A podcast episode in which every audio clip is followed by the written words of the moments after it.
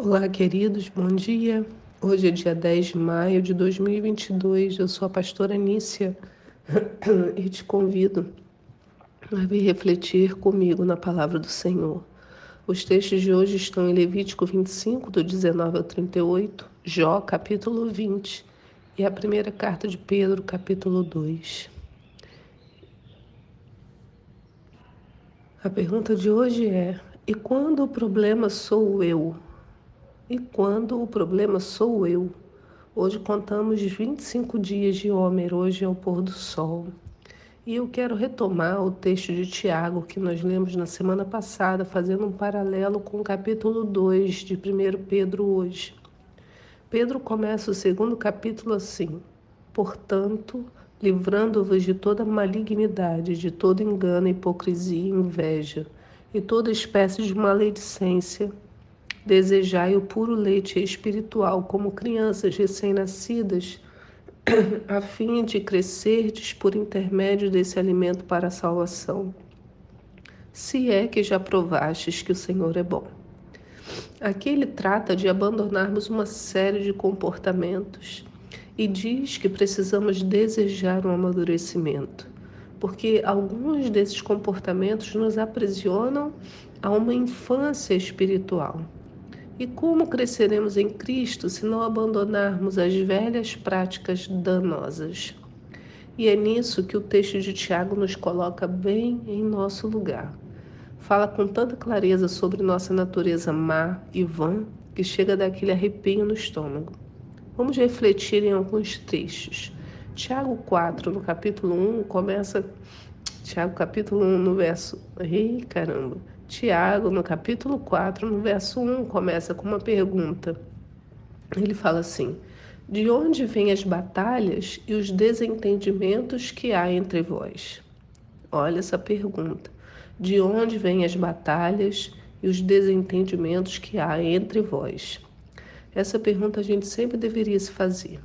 Quando algo nos incomoda, quando alguém nos irrita, ou quando nosso coração se inclina a fazer uma maldade, eu tenho que perguntar de onde vem essa batalha dentro de mim? Por que, que essa situação me aborreceu tanto? E a resposta de Tiago é surpreendente. Ele diz: De onde, senão das paixões que guerreiam dentro de vós? Então, ele fala: da onde vêm essas brigas aí que você tem com a outra pessoa? Da paixão que tem dentro de você.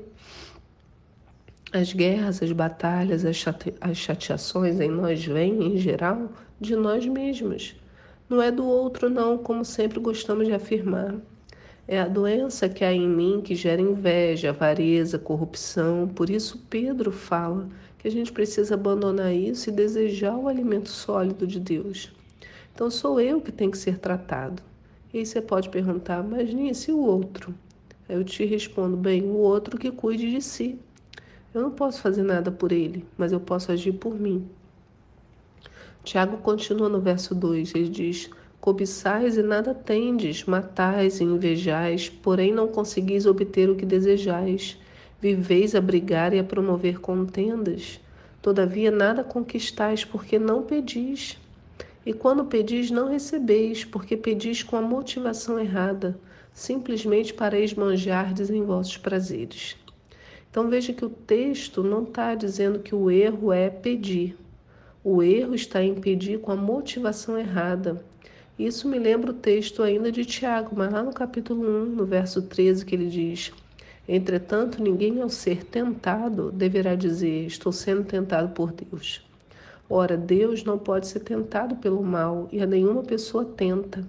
Cada um, porém, é tentado pelo próprio mau desejo sendo por esse iludido e arrastado. Em seguida, esse desejo, tendo concebido, faz nascer o pecado. E o pecado, após ter se consumado, gera morte. Deus nos gerou para abençoar. Olha que lindo. Então veja aqui a grande questão que complementa o texto de hoje. Quando passamos por uma provação ou tentação, usualmente dizemos: Deus me enviou uma baita prova. E o que Tiago explica é que Deus não tenta ninguém, mas ele, conhecendo o nosso coração, permite que situações aconteçam para trazer luz aos lugares escuros dentro de nós. O nosso mau desejo está ali, pronto para nos confundir e destruir. Porque é esse mau desejo que faz com que hajam guerras e batalhas interiores e exteriores. E esse desejo sendo alimentado faz nascer o pecado, como o texto bem explicou. Então, a conclusão de Tiago é que Deus nos gerou para abençoar. Mas se não ficarmos atentos, daremos espaço ao mau desejo, como Pedro começou falando, né? Livrando-se de toda malignidade, de todo engano, hipocrisia, inveja, toda espécie de maledicência, desejai puro leite espiritual. Pedro começa assim, né? Então, se a gente não ficar atento, daremos espaço ao mau desejo dentro de nós, porque ele está sempre pronto a nos iludir e arrastar para o lugar escuro, onde a luz de Deus não consegue iluminar, a não ser que abramos espaço. No verso 4, Tiago 4 fala: Ora, quem quer ser amigo do mundo torna-se inimigo de Deus. Ou imaginais que é sem razão que a Escritura afirma que o Espírito que ele fez habitar em nós zela com ciúmes dos seus?